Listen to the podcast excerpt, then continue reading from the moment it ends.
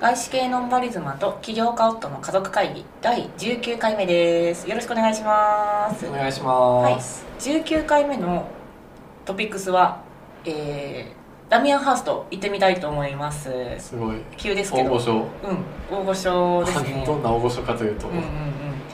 えーまあイギリスのう芸術家で、うんうんまあ、男性で、うんえっとまあ、幅広くいろんな形式のアートを発表してるんだけど、んなんだろう一般的にさ一番有名なのかなっていうのはさ、うんやっぱ古くはさホルマリン漬けのさあそうのね牛とかさ、いつ頃の作品なんだろうあれサメとかねなんか私学生の時に見たけどまあでも私が学生の時に触れられるぐらいだからさすでにさもう世界をなんかいやそう多分そう世界ではもう相当有名になってたと思うんだけえど日ね本で見たのそれへえ日本で見たと思うんだけどえな聞いたことあるんだ違ったっけないいな見てみたかった俺うん本物、なんか相当ビジュアルではよく見るなっていうイメージあるけど、でも1991年に初の個展を開いて、えっと1990かすごいねめっちゃ前じゃん、うんまあ、だから、あのーパパはまあまだあの言葉が話せるレベルギリギリだよ ねこの人ってこんな長く活動してんいだやそうなのなんかめねちゃくちゃすごいじゃん学生の時からやっぱ頭角を表してたっていう話であ本当だ1994年に、えー、と牛のホルマリン漬け、羊がうんはは発表されたんだって、うんすごっうんねだからまあ割割と早い若い時からさ、あのー世には出てたんだと思ういやー、本当だうねんそうでまあそれもそうだしあと蝶とか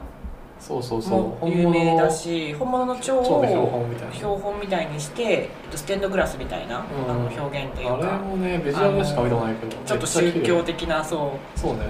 う、うん、美しさを出してみたりとか、あとは、えっと、ドットの作品も意外とあったりとするかなピルみたいなね、うんピル薬をちょっとイメージしそてうそうるそうそうあとその前かとかあのビジュアルキャンディーっていうもうちょっとそのへーあの変形してそうるなんだろう抽象作品どちらかというとうん多分それからドットに行ったのかなてかねへーこの人結構ドットには思い入れがあってうん丸くドットにしたのとちょっと滴るようなドットを崩したようなうん作品にしたりとかであとそのビジュアルキャンディーっていうもうちょっと大きいドットうんにしたりとかいろいろ試行錯誤してるの。なるほどで結果的にあの、まあ、今のところだけどねあの新国立美術館で今やってる桜展に、まあ、直近行ったんですけど、えー、とそれはこのあのスポットで描く手法っていうのを、えー彼なりにあの昇華させたものっうん、うん、ていうふうに言われてた、なるほどうん、でけこのさあのピルとかさあのキャンあのビジュアルキャンディーとかを作ってる時にもうやってる時にだんだんだんだんそれに奥行きが見えてきたんだってえ ー、なるほどねそうで奥行きが見えてきた時にこれで木が描けるんじゃないかって思ったんだって木がけるうへん、ーこの手法をうん活用してうん木を表現できるんじゃないかっていう、えでー、その没入感とか木の下にいる時の没入感とか、うんまあ、そういったものも表現できるんじゃないかとかっていろいろ考えてうんで、まあ、最終的にはさお母さん彼のお母さんも絵を描くことがあるとか、なんだろうアーティストだったのか、うんそのそこまでじゃないけど絵をかたくさん描く人だったのかちょっと知らないんだけど、うんお母さんが桜の絵を描いてたんだって、かへー彼の記憶の中では。うんでそれもすごい背中を押してくれたらしくって、うん、まあ、今の桜っていうものに最終的になってるっぽいえーうなんかすごいパーソナルな話で、ん、なうんん、かでもねまたいいね結構お母さんの話出てくるんだよねえー、なんかお父さんが早い時にさあのいなくなっちゃったらしくってうん、あの若い時に10歳とかなんか少年ぐらいの時にお父さんがいなくなっちゃったから割とお母さんとあのの結びつきが強い方なのかもしれないなるほど、まあそんな感じでね、あのーまあ、桜展っていうのを見に行ってで作品数もさ、まあ、29点とかかな、あのーの桜がいろいろあるんだけどうであと映像あのインタビューベースにした映像作品じゃないんだけどとかもあって、うんなかなか面白かった、ん、面白そう、ううんん、なんかほんとさらっと見るだけだったら、まあ、20分ぐらいで見れるんだけど、うんまあ、ビデオがまあ20分あるからそれしっかり見るんだったら1時間ぐらいかな。うんまあでもすごいよねめちゃくちゃなんか面白かったなんかねあのあどうせ映え映えるから、うんあのインスタとかそういうので撮っても、うんまあそういう客寄せパンダ的なあれなのかなってちょっとうんうがった見方もあって見に行ってみたんだけど、いや全然やっぱりねパワフルだったし、うんあの実物を見る意味はもちろんあるし、うんあのダミアン・ハーストさんのことそんなにさすごく好きっていう感じじゃなかったんだけど、完全に一目置きましたまたも や。でもなんかなんかもともとさダミアン・ハーストって、その作品のビジュアルもすごいインパクトあるけどさ、うんまあ、それと同時にさそのその作品の周辺のコンテクストをさ、うんすごいこう語られるタイプのアーティストじゃん、うんまあ、現代美術作家はそういう人もいると思うそけうどだねでも今回の作画とかさその周辺のコンテクストってさすごいそんなにこうないじゃんぶっちゃけかなと思ってたんだけどね。私はそれをパーソナルな話とかでさうん潤ったりすると思うんだけど、うんそれでやっぱやっぱ見てられるってさやっぱビジュアルのうさんセンスすごいよねあのいや人あのねやっぱりね他の巨匠もそうだと思うんだけどあの器用だし、うん抜群うにん本当にねうまいんだと思ういやあの技つ術力はめちゃめちゃあるんだと思いうや本当そうだと思う、うんなんかあの歴史的にやっぱ彼はさいろんな作品をさ、作ってるし、うあの学生の時とかはさその絵画っていうものをさすごいさバカにしてたんだってうんこれは本人もなんとなく語ってて、あのそれはすごい古い手法うん、であの俺たちの世代はあんなのはやらないみたいなうん、俺たちの世代はホームセンターで材料を買うんだみたいな、はいそはいれで物を作るんだみたいな、うんコンセプチュアルアートが一番いい素敵だ革新的だって思ってた時代だったから、うんまあ、本人もその時はそれを疑わなかったんだって、うんだから絵を描くみたいな表現をする時に彼は絵の具をまず使わなくってうんペンキを使うっていうはいはいはいペンキで描くあのアーティストはいはいで自分をさそういう風に考えたんだってうんで逆に言うとやっぱりそのペインティングにはすごくさなんだろううーんなんだろううーんなんかコンプレックスがあったみたいなことも言ってて。やっぱかつてさ偉大なさいろんな作家がいたりして、うんでダミアン・ハースト時代も例えばロスコとかあのポロックとか大好きなんだってうんうん実は、なるほどね、 そうであの、まあすごい好きだ確かしにすごく影響を受けたんだって、うんだからどうしてもなんかこうまああれのモノマネになっちゃうっていそううそうそう怖そさ感うじるよそうなんかオマージュとみなすのかモノマネになるのかわかんないけど、うんやっぱりさ似たようなものを作ってしまったり確かにあのーあるいはまあなんかそう本人が思ってなくても、うんその劣化したようなものしかできなかったりするリスクが高いわけじゃない、うんでまあそういう人も多分多いと思うの結局、だからすごくこそこにコンプレックスがあって、うんでそのドットの作品とかでもうんいろんな迷いとか試行錯誤があって、うんで今に至ってるなるほどね面白いうんで最初さその桜の作品も白とピンクで作ってたんだってでえピンクは、まあ、赤と白とかいろんな色を混ぜて自分なりのピンクを作って、うんでその白とピンクでわーって描いてたんだっーて、でもどう見ても桜というか花に見えないんだって、うんうんうんまあ、木にも見えないとでめちゃめちゃ考えた逆に彼は青とか黄色とか緑とかを、あのー入れてみたんだってうんで本来はさ青とかないじゃん、そうねあの桜の花には、うんただ人間の視覚は青とかそういうのがないと花と見なさないっていうことを彼はさ断定しててえーで青とか黄色とか緑とかを入れることによって、やっとそこに生命がさ吹き込まれてえー花だったり木に見えるようになったって言っててでも確かに、うんあのーその方がさあのまとまってるという言い方おかしいんだけど、確かにそういうそれっぽく見えるんだよね、うん面白いねうん、へでー確かにそうなんだなと思って、うアーティストの目線でそう思って書いてたんだなと思ってん、なるほどうん、そ面れ白かはったちょっと注目してみたいポイントだわうんそうそうそうなるほどでそれもあの偶然のように規則性を持たせると見せかけて、うんあのそれを壊していくうんうんルールを作っては壊していくでそれがあのアーティストの仕事だっていう、なるほうん、そういうことも言ってたどなるほどねだからね結構おしゃべりおじちゃんだった しっかりしゃべってたいいややーでもあの人はもうめちゃくちゃプレゼン上手でしそょうそうそうあんそうだけそうお金引っ張ってこれるタイプの人だそうなのよなんか多分めちゃめちゃモテると思いやーうピカソとかと一緒だと思うけどめちゃくちゃモテるよあの人はうんめちゃめちゃモテると思う、うん間違いないまあ、そんな感じのね、あのー印象を受けました、なうんるほどそれパパも最近さ同時的にうんうさんうん、ダミアン・ハーストに見直したんで再度しょ注目してたんだけ どなんかそう見直してたんだよねまそうたなんか NFT っていうさ、うんうんまあ、デジタル方面のアートの話がちょっと興味あって最近たまに見てる中でまあダミアン・ハーストさんのプロジェクトがめっちゃ盛り上がってたの、まあ、1ヶ月前くらいかなとうんう思うんんだけど、その時はなんか、まあ、ダミアン・ハーストもついに NFT 手つけたかみたいな、早いなまあやるよねみたいなそうそうちょっとそういう見方をしてたよねそうそれくらいの感じだったんだけどさ、作品の背景をさ最近知ってめちゃくちゃ面白いなと思って、うんうん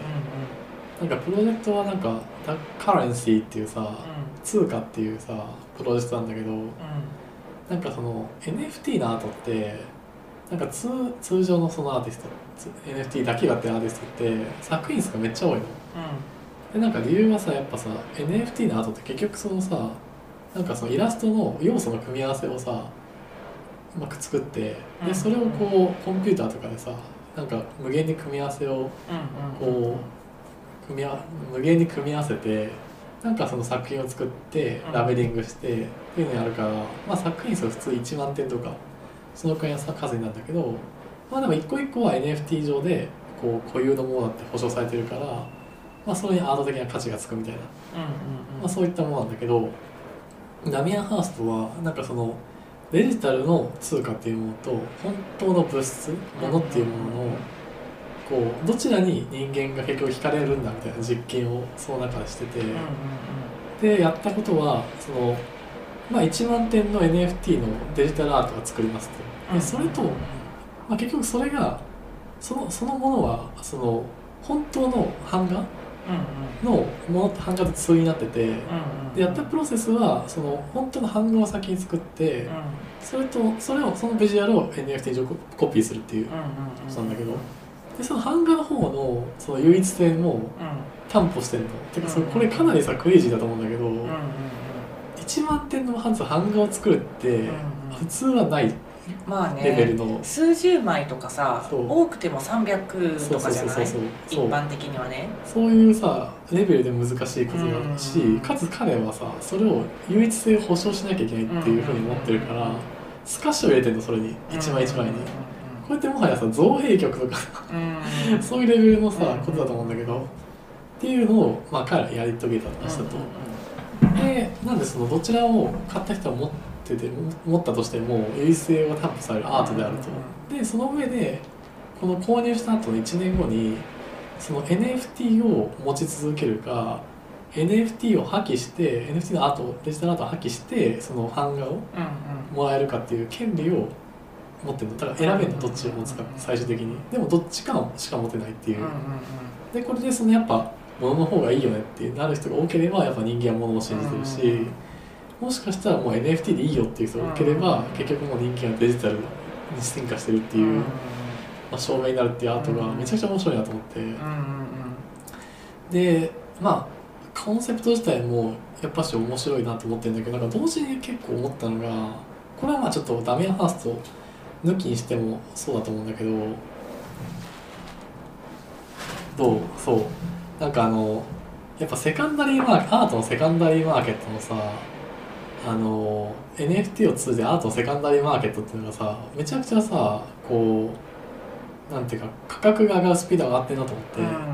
まあ投機的な方が多いからっていうのもあるでしょそう、それあはともちろんあはる当たり前だけどさマーケットが整備されてると思う一そうそ般うそうそう的なさ実物のそうなさんだマよねーケットってさすごくさ見えづらいし、うんあのクローズドなマーケットだと思ってるのね、うんうんまあ、とにかくつてがないと買えないしそうそうそうそのギャラリストからじゃないとどうのこうのとかさ、あとまあ人を選ばれてるそうそうそうただまあ今の NFT の場合さ、うんまあお金があってそのアカウント開設できれば一定のものは買えるじゃないそうもちろんあのそれこそその DAO じゃないと買えないとかさ、うんあの DAO の権力とか資金力が強くって負けるとか、そういうちょっと分布はあったとしてもさ力のうんうんあの一般的なさ実物のマーケットよりはさよっぽどさオープンだとそうな思のう、よねあそうなのとよクリア、そう、んいろんな手数料とか、そううん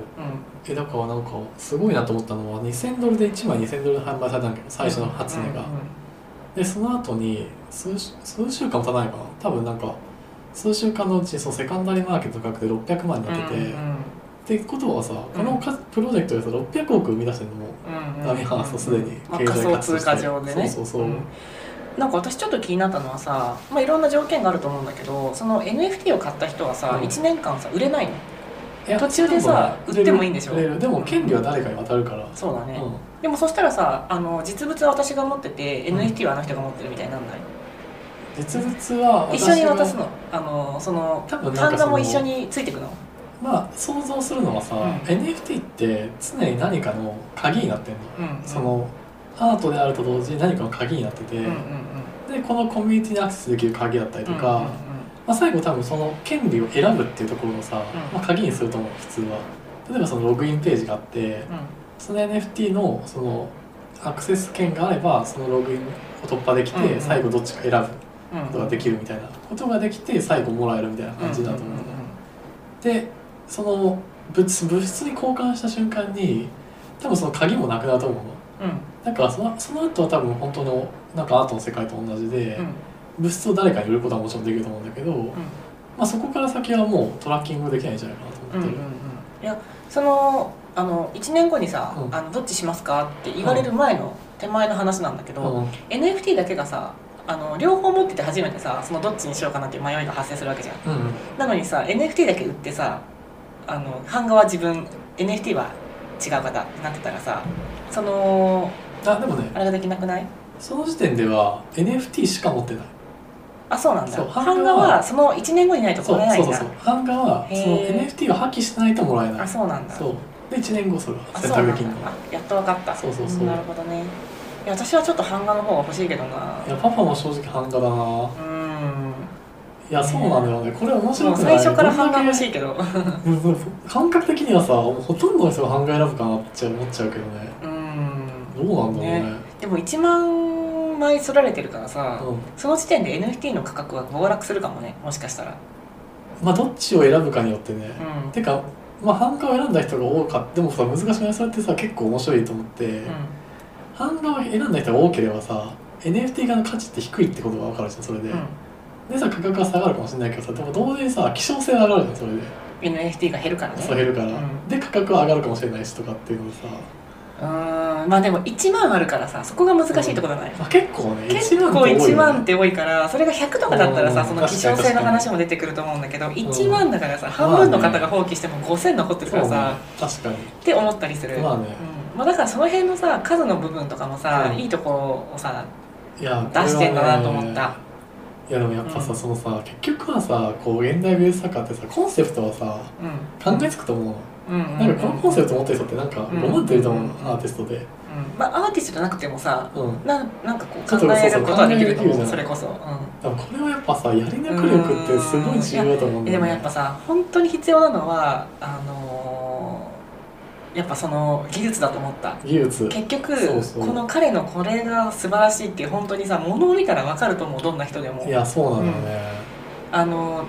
そのカレンシーのさうん版画をさ、あのーブラウザ上で見てもさ、ふーんみたいな感うんじいだやと思そううのねそうそうそうなんだけど実際見たらやっぱそこにはさ生命が宿ってるんだと思ういやそうだおとそら思くうそうだと思う、ん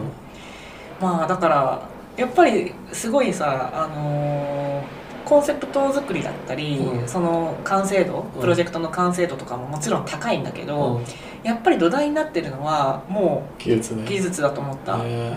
うん、それを本当に下支えするのは技術だと思った、うん、うんでちなみにその桜でいうとコロナっていうのもあって、ダミアン・ハーストにしてはすごい珍しくて自分で描いてんの、あそうなんだ、うん、なんかあの人の作品ってさ当たり前だけどホルマリン漬けとかもそうだけどさ、うん自分で全部やるような作品じゃないじゃんうんまあ、蝶取ってくるのとかもさ「 おいちょっと1万個蝶取ってくか」とか言ってさそんな綺麗な蝶をさうん取ってこれないじゃない、そうね当たり前だけど、うんだからそういうのは誰かにさ、うん得意な人に真似あのお願いしてるわけじゃない、うん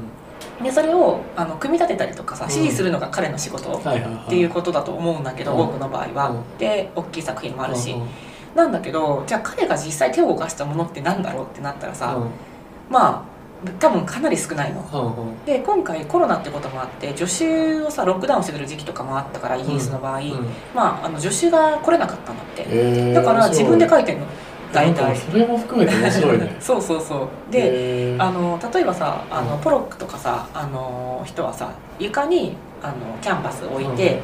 まあ、アートを作ったりしてたと思うんだけど、あのまあ、そういうのもさ分かってた上で、うんダミアン・ハーストはあの垂直にして壁に立てかけて、うんそのキャンバスを今回描いてるんだって、うーんでそれもなんでみたいな話があったりとか、え面白かった、ー面白いうん